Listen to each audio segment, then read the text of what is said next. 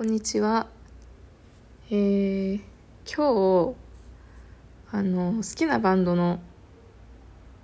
最近よく聴いてるバンドの T シャツをオンラインで買ったんですね。で、いくらだったっけな ?30 ドルぐらいで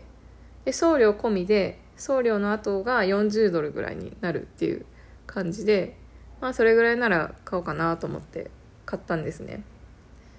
でそしたらあの買った後に気づいたんですけどあのそれアメリカドル表記だったんですよ。でその値段のとこにはあの US ドルとかカナダドルってあのわざわざ書いてないことが結構あってで、まあ、これも書いてなかったんですよね。だからその普通にカナダドルと思って買ったんですけど実はアメリカドルで。で30えっとね40ドルあ40アメリカドルが、まあ、今だとえっとね51ドルカナダドルで51ドルぐらいなんですよね。ででこのバンドっていうのがカナダのバンドなんですよ。ピーチピットっていうバンドですごいいいのでぜひ聴いていただきたいんですけどあのバンクーバー出身のバンドです。そう。でそうそう。まあまあ、ちゃんと見なかった私が悪いんですけどね。あの結構なんかこういうことあってそう。でまあこの場合はそのカナダのバンドだったからね。何もそのアメリカドルの可能性を考えずに 普通にあの買ったんですけど、まあ、買った後にあの実はアメリカドルだったよっていう感じだったんですけど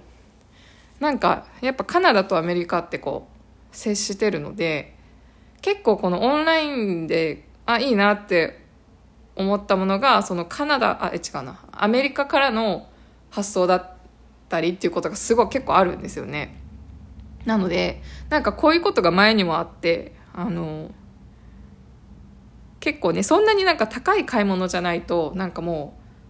うあんまりちゃんと見ずに買っちゃったりするじゃないですか。もうパパパって携帯とかでね。でそう前もあったんですよね。でまあそんなに違わないんですけどまあなんかちょっとそのアメリカドルでをそのカナダドル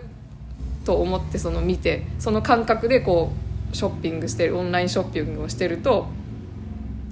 そのちょっとやっぱ高くなるじゃないですかそのえっとね。まあだからさっき言ったその3040ドルアメリカドルが51ドルカナダだと51ドル今だと。なのでそうなんか微妙に高い、まあ、そんなには違わないけどっていう感じで。そうでこの前も、まあ、昔そのそういうことが別であったのと最近あの、まあ、引っ越したのであのカウチを買ったんですけどあの、まあ、そのカウチ買う時もねあの気づかなくてそのアメリカのサイトを見てたようでいやすごい安いと思って。なんかね300最初なんか IKEA で買おうかなと思って見てたんですけどちょっと IKEA のカウチは大きすぎると思ってあの別で探しててなんかね300ドルぐらい300ドル台であってすごいいいカウチがそう。えー、これいいじゃんと思ってもうすぐ買おうと思ったらその住所を入れるとこに行ってそこはねあの住所入れ住所の選択がそのアメリカだけしか選択できなくてそこで気づいたんですけどそうでも今回の T シャツの場合はその住所入れるとこがねそういうふうじゃなかった普通にカナダの住所入れれたので気づかなかったんですけどそうそういうことありますよねっていう感じです話でした。逆ってあるんですかね？アメリカでこう買い物してて実はカナダからの発想だったとかって逆はあるのかなって思ってました。はい。でまあその話とえっと数日前なんですけどあのー、久しぶりに友達に何何人かと、えっと、再会しましてでまあ、今あの私の住んでる、えっと、地域では、えー、パティをその店内飲食はまだまだできないんですけど、あのーレストランのパティオでの営業っていうのがあの再開している状態でで、まあ、1つのテーブルに4人までがマックスっていう感じなんですけどまあまあそういう感じで友達に、えっと、会いました。でその友達っていうのが、えっと、2017年に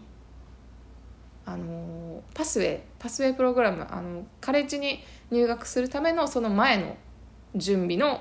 えっと、コースっていうかですね語学学校にあるそのパスウェイクラブ、えー、パスウェイコースっていうものを取っていた時のクラスメートなんですよね。でそれがそう2017年だから、まあ、4年前ぐらいに行って、まあ、出会った友達なんですけど、えー、そうでなんかあの私が行ってたそのパスウェイプログラムっていうのがあの結構学校自体があの小規模な学校ででなんだろうなその大きい大手の学校とかだとそのそこの語学学校でパスウェイプログラムを終えた後にえっと行けるカレッジの選択肢っていうのがやっぱり多いんですよね結構。なんですがあの私が行ってたその学校っていうのが本当に小さい学校だったのでそこでパスウェイを終えても あの入れる、えっと、カレッジの選択肢っていうのがそんなになかったんですよね。で、まあ、まあ、あるはあるんですけどそのなんだろうあのー、みんなが行きたがるような人気のカレッジやっぱりそのあるじゃないですかカレッジってたくさんあるけどあのインターナショナルスチューデントがよく行くあの大きい学校っていうのが、まあ、私の住んでる地域だと123まあ3つ？3つ4つあるんですよね。まあ、留学生だったらここよく行くよねっていう学校が。ででまあその中のあの、まあ、大きい語学学校だとその4つの有名校全部提携持ってるとかいうところもあるんですけどその私が行ってた学校っていうのがその4つの有名カレッジの提携が1つその4つ ,4 つの中の1つのて、えー、カレッジとしか提携してないっていうふうだったんですよね。まあ、でもそのちょうど私があの入りたいと思っていたカレッジだったのであの、まあ、それもあってそのパスウェイプログラムを、まあ、受講したんですよね。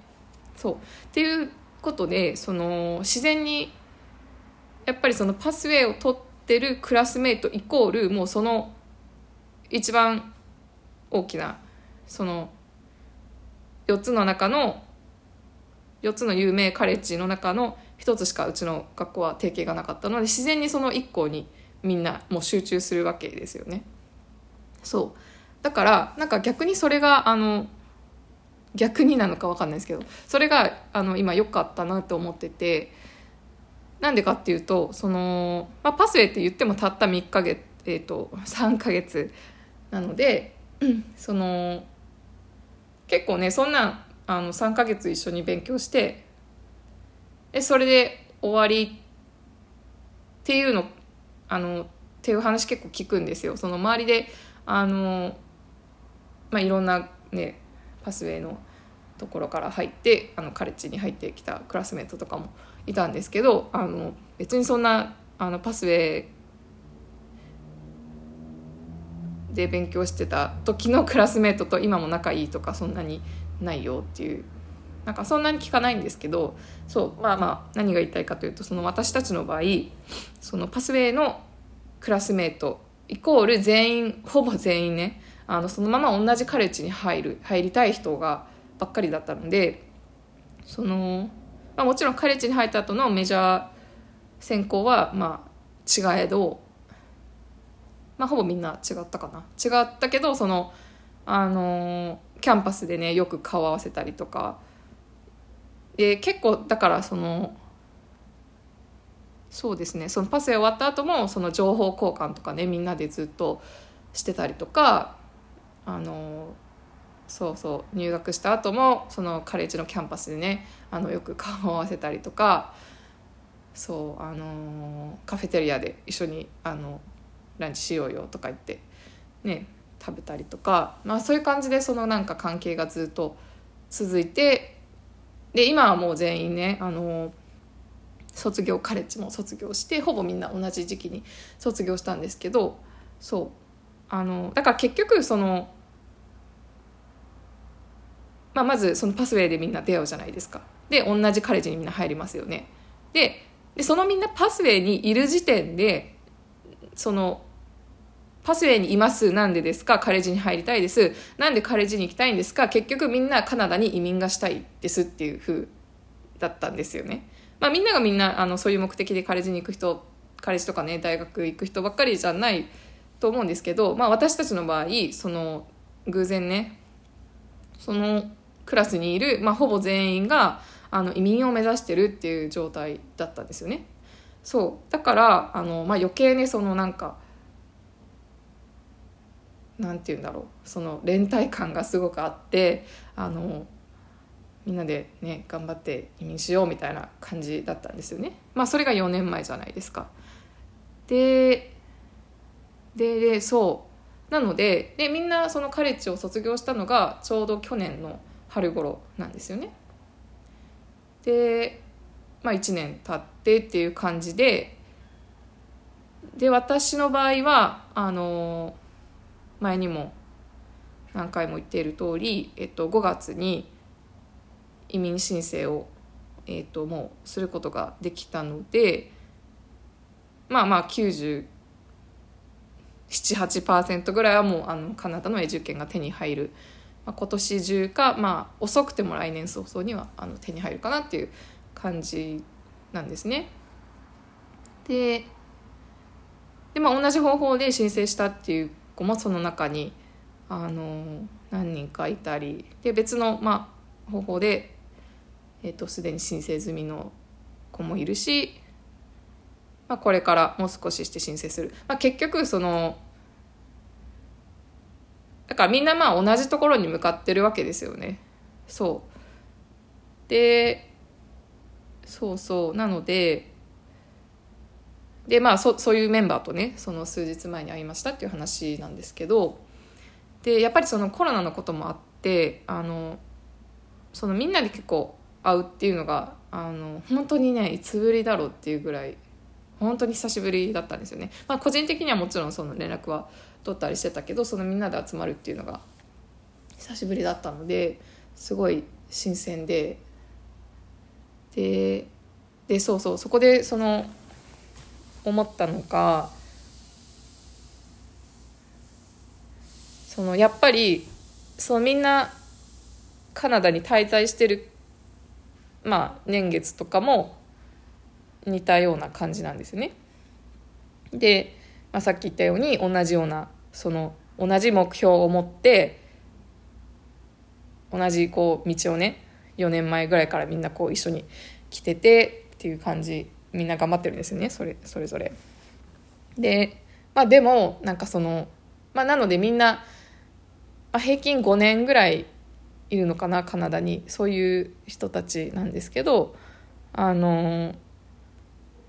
そういうその中のね一人の子が言ってたのかあのなんかまだまだその結局その英語が全然まだなんかもうずっと分かんないよねみたいな ことを話してて。でまあその子の場合ねあの韓国人の子なんですけどなんかその子が言ってたのがあのまあ、その子の彼氏もねあの韓国人だしその職場の環境も韓国語を毎日話すような環境でで結局その頑張って英語を習得してカレッジ出て今に至るけどその、まあ、どんどんどんどんね英語をそのなんか、まあ、忘れていくじゃないけどそのまあ、未だにその不安があるっていうことを言っててででも私もすごいあの同感なんですよ。あのなんか結局言語習得ってその第第二言語である限りやっぱり終わりがないじゃないですか。ネイティブと同じように話せるようには、まあ、ほぼ、まあ、不可能そういうふうになるネイティブのようになるっていうのは、まあ、ほぼ不可能だしそのもちろん3年前と比べたら上達はしてるけどでもそのまあ上を見たらやっぱりキリがないわけですよね。じゃあその何？5年前に心配してたのはじゃあじゃあカフェでコーヒーが頼めるかな？っていうことを心配してたのが今はそんな心配はいらないですけどじゃあ5年後ねじゃあ今の心配は何かって言ったらその今の私の英語力でそのまともな仕事に就けるんだろうかとか、まあ、その子が言ったのがそういうことなんですけどそうそう。そうでまあねみんなだからその4年前から同じ目標を持って頑張ってきた仲間が、まあ、みんな今そのまた新たな壁っていうかにぶち当たっててで、まあ、結局なのであのその、まあ、外国人としてその今海外に私たちは住んでるわけなんですけどまあそのまあ、その国で生まれて育っていない限りやっぱりそういう不安とかってあのもう一生なくならないと思うんですよね。そうだからまあその壁を乗り越えてはまた新たな壁が現れてっていうのももう死ぬまで繰り返すんだろうなっていう覚悟はしてるんですけどあのまあでもそのねそのどんどん乗り越えて次に持つ悩みっていうのがその似たようなね共有できる人たちがあのいてよかったなっていうのを思ったっていう話でした。はい。そう。ですね。でまああと面白いのがそのねやっぱ移民永住権取りたいって思っ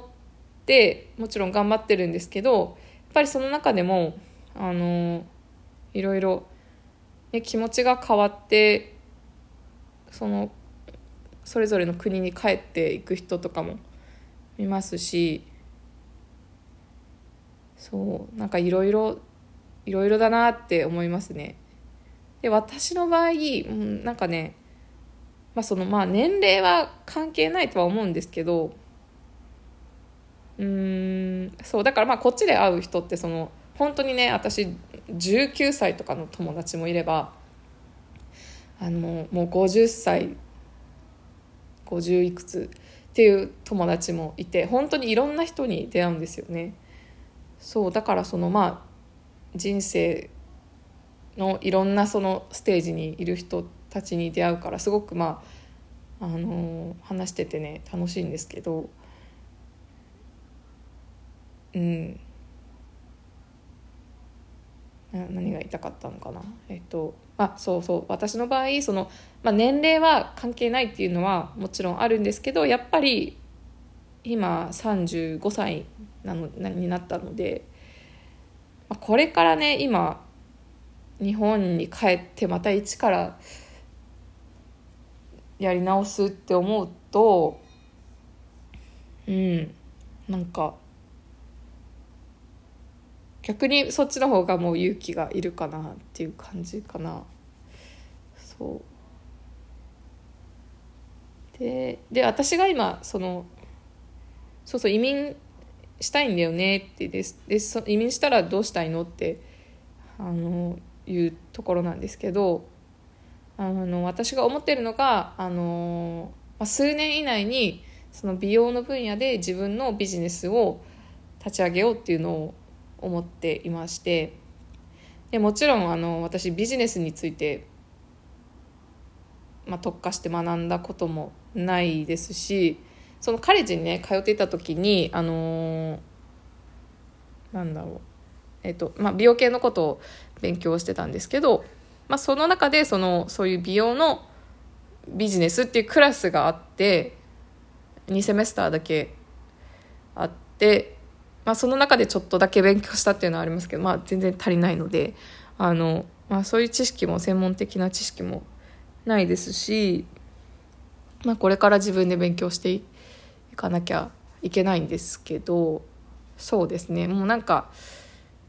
やっぱりその戦う場所を選ばなきゃいけないなっていうのはすごい思っててやっぱりもうその言語がえっ、と問題になる仕事っていうんですかねそのそういうところでは勝負できないって思ってるんですよね。同じその英語がネイティブの人とその同じ土俵でなんていうのかなそのやっぱり戦う場所を選ばないとあのやっていけないなっていうのはちょっと悲しいんですけど、まあ、それが現実かなと思っていて、まあ、だって今この年齢でねあのこっちで生まれ育ってこっちで大学卒業して、ね、英語ネイティブでっていう人とそのその真っ向から勝負してもそれは厳しいですよね。だからまあ自分がまあ得意な分野で、まあ、プラスその、まあ、言語っていうのがそんなにねあの、まあ、そこまで問題にならない分野もともとなんかそういうふうに選んだわけではないんですけどもそももそもそもそのカレッジに入る時点で私はその日本でずっと諦めていたことをもうこの際、ね、そのカナダに来てあの本当にもうゼロから始めるっていう時にそのなんかねもともとはそのカレッジの専攻を選ぶ時もあのー、移民をしやすいまあなんか職業っていうのがあるんですよね。あの例えば幼稚園教諭だったりとか、えーと、ヘアスタイリストだったりとかそういうえっ、ー、とねまあ日本でも同じだと思うんですけどそのあんまりその国の人がやりたがらない、まあ、大変な仕事っていうんですかね、まあ、日本だったらなんだろうあの介護職とか結構あの海外の方がやられてるっていうのが増えてきてると思うんですけどまあなんかそれに似たような感じだと思うんですけどあのそうですね、まあ、そういうなんか特定の職業に就くと、まあ、すごいあの話すとね移民のシステムって話すとめちゃくちゃ長くなってしまうのでちょっとはしょるんですけど、まあ、まあ簡単に言うとそういうあのこの職業とこの職業とっていうまあなんかあるんですよね一般的に言われてる移民をしやすい職業っていうのが。でまあもちろんその職に就くにはあのそのことを勉強しなきゃいけないわけなのであの例えば幼稚園教諭になりたいんだったらあのカレッジで 2, 2年それを学ばなきゃいけないじゃないですか。でそうそうでだからカレッジに入る時にそのことをすごく悩んだんですよね。でで私がその勉強した美容関係のことっていうのはあの全く永住権取得に直結はしてないんですよ。あのその分野美容の分野で仕事をしたところでそれで永住権っていうのが取れないのでだからいくら美容のことをね勉強したくても勉強するはするでいいんですよ。でも卒業した後に全く違う分野の仕事を、まあ、得なきゃいけないよねっていう話なんですよね。そうそう。だからその、まあ、カレッジ入るはいいけど何を専攻するっていう時にあの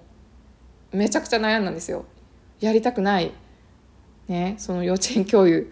とかになるべきか移民をするためにで移民したらまたまた学校行き直すかねなんか分からないけど、まあ、その方向性を変えて、まあ、やりたいことをまたそこから移民した後にまた始めてやっていくのかってすごく悩んだんですよ。まあ、でもその今もお願いしているその移民コンサルタントの方に何度も何度もねあの話を聞いていただいて、まあ、そのコンサルの方にあの言われて、まあ、それがもう決め手になって私はそのやりたいことをやるっていうふうにそこで、まあ、決めることになったんですけどそのコンサルタントの方に言われたのがその、まあ、とにかくまあその母語じゃない英語でね新しいことを2年間勉強するっていうのはまあ簡単ではないですよね。全然無理ではないですけどまあ簡単なことではないし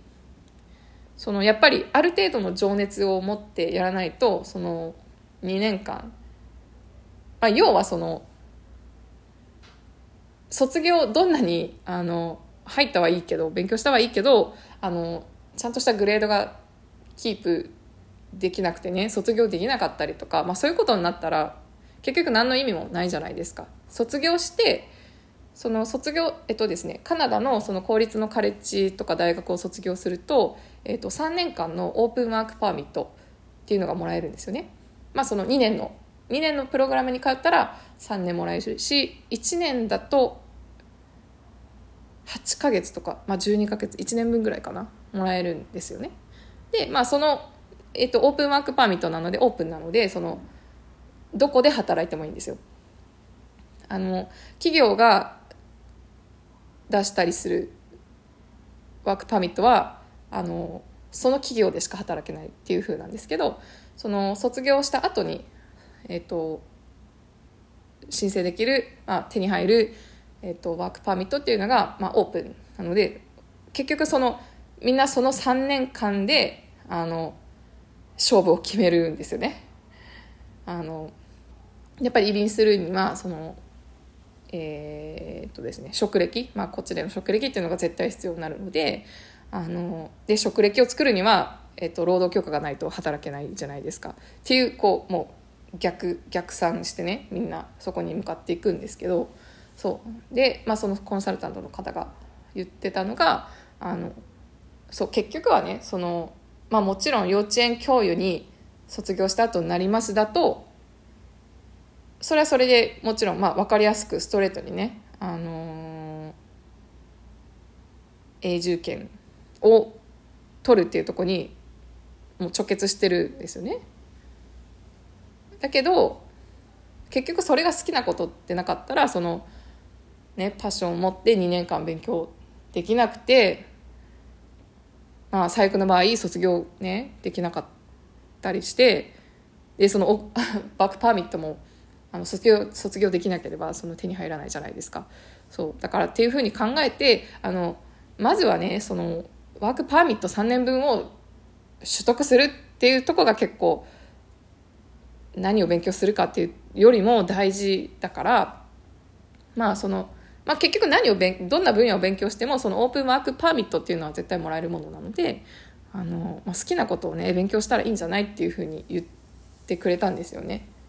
でまあプラスあのもちろん授業料っていうのがすごく高いんですよね。私の行ったプログラム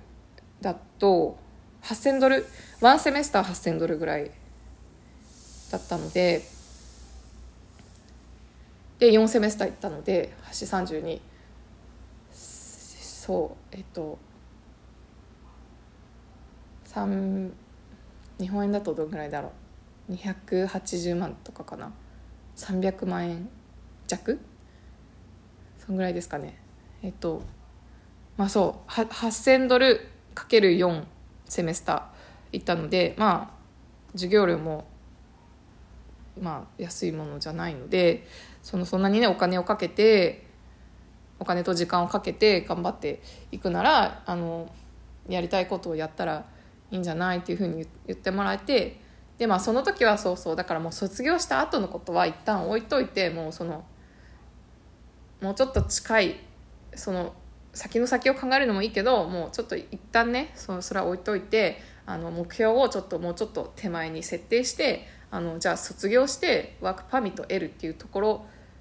に行ければいいかなっていうふうに設定をし直しで、まあ、好きなことをやろう勉強するっていうふうに決めたんですよね。そう。でまあ、今考えたら結局それでも永住権申請ができたので、あの本当によかいい決断だったなと思いますね。うん、そう。でなんでこの話になったんだっけな？何だったっけ？何だったっけ？えっとそう。あそうそう。まあそういうあの流れがあるんですけどその前にね。でそうそう。なのであのそうです。自分で、まあ、永住権取った後に何がしたいって言われたら、まあ、その先の目標っていうのがあの数年以内に自分のビジネスをオープンさせるっていうのが今の目標ですね。ででなんかねあのそのこっちにいるといろんな人に出会うんですけどその結構永住したいっていう方は多いんですけどその永住をじゃした後にその永住権を取るってやっぱりすごく大変なことなのでものすごくエネルギーを使うんですよね。でもう本当にもう人生の全てをかけてそこにめがけていくぐらいの勢いでみんな行くんですけどあの結構その永住権がじゃあ今度取れた後にそこで初めてあ私じゃあ永住権取れたけど今度は何がしたいんだろうなって結構なんか燃え尽きるじゃないけどあの目標を見失ってしまうっていうか、まあ、そういう話を結構聞くんですよね。そうで、まあ、それすごいわかるんですよ。で全然それを否定するとかじゃないんですけどあのそれってね自然なことだと思うんですけど、まあ、でもあの私はその移民申請する結構前の段階から永住権を取れたらこうこれがしたいっていうことがあの分かってたっていうかねあのやりたいなと思うことがあったので、まあ、それは結構ラッキーだったかなと思ってますね。そうで、まあ、ちょっと話戻るんですけどその数日前にあの会った友達の中の一人のことを話しててそのやっぱりお金をお金持ちの人がはよりお金持ちになっていくしお金がない人は結局そこから抜け出せないよねっていう話をしてて、まあ、これが何かっていうとそのやっぱり家家がすごく高いんですよあのこっちで家を買おうと思うと。でもうどんどんどんどんね本当にこの 10, 10年20年でその家の価格っていうのがもうどんどん高騰してるんですよね。でその中でその家を、まあ、買えるぐらいの余裕がある人がやることっていうのが、まあ、そのじゃあ5年前に一軒家買いますよね。ででそれがまあ5年10年した後に売るとその買った時より高い値で売れるんですよね。なんか日本って一軒家買うとあのもう30年ぐらいするとほとんどその家の価値ってなくなるって言うじゃないですかでもそのカナダってあの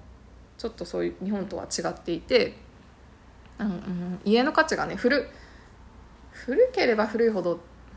なのかな、まあ、古くてもどんどんどんどんね上がっていくんですよ家の価値っていうのが。だからその1回ね家を買えばあのずっとそれを持っていればその5年10年20年した後に売るとすごくそのだからそれがもう資産っていうことですよね。売ったらまたそれえっ、ー、と買った時よりあの大きな金額で売れるっていうふうでもうだからそのお金がある人たちがねやるのがそうやって買っては売って買っては売って買っては売ってっていうのを繰り返してどんどんどんどんその大きくしていくんですよお金を。で例えばの話私じゃあ、えーとベトナム系カナダ人の友達がいるんですけど、えっと、彼女が今二十歳かな。で彼女のお母さんがね、えっと、じゃあベトナムから移民してきたのが彼女が20歳だから、まあ、じゃあ25年前ぐらいかな？25年か、まあ、30年以内だと思うんですけどあのベトナムからこっちに移民してきてで、まあ、その時に買った家がありますと。でそれがね日本円だと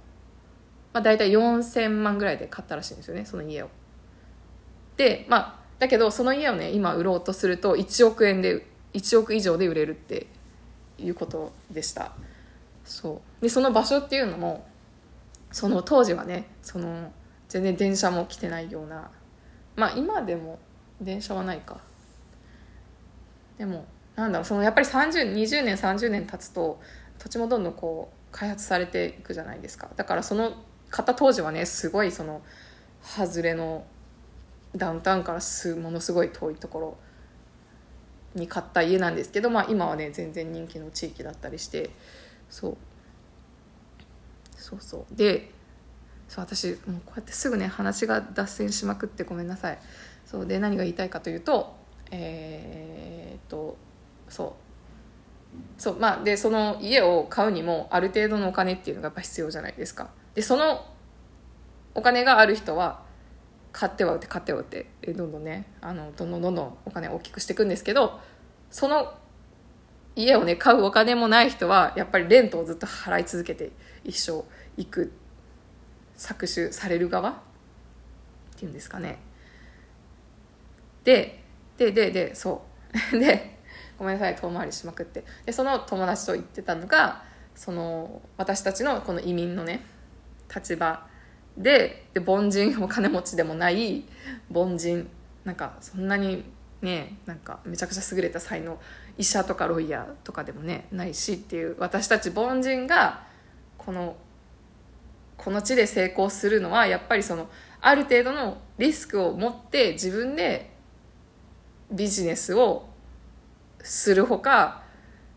そのある程度その経済的自由っていうのを手に入れるのは難しいよねっていう話をしてたんですよ。やっぱりそうそうそういうことですね。何が言いたかったんだろう そうまあとにかくなのででその子もあの将来的にね自分であの何かビジネスしたいなって言ってて、うんまあ、どうなるかわからないですけど、まあ、今のところはそういう目標がありますっていう話でした。はい、えー、じゃあ聞いていただいてありがとうございました。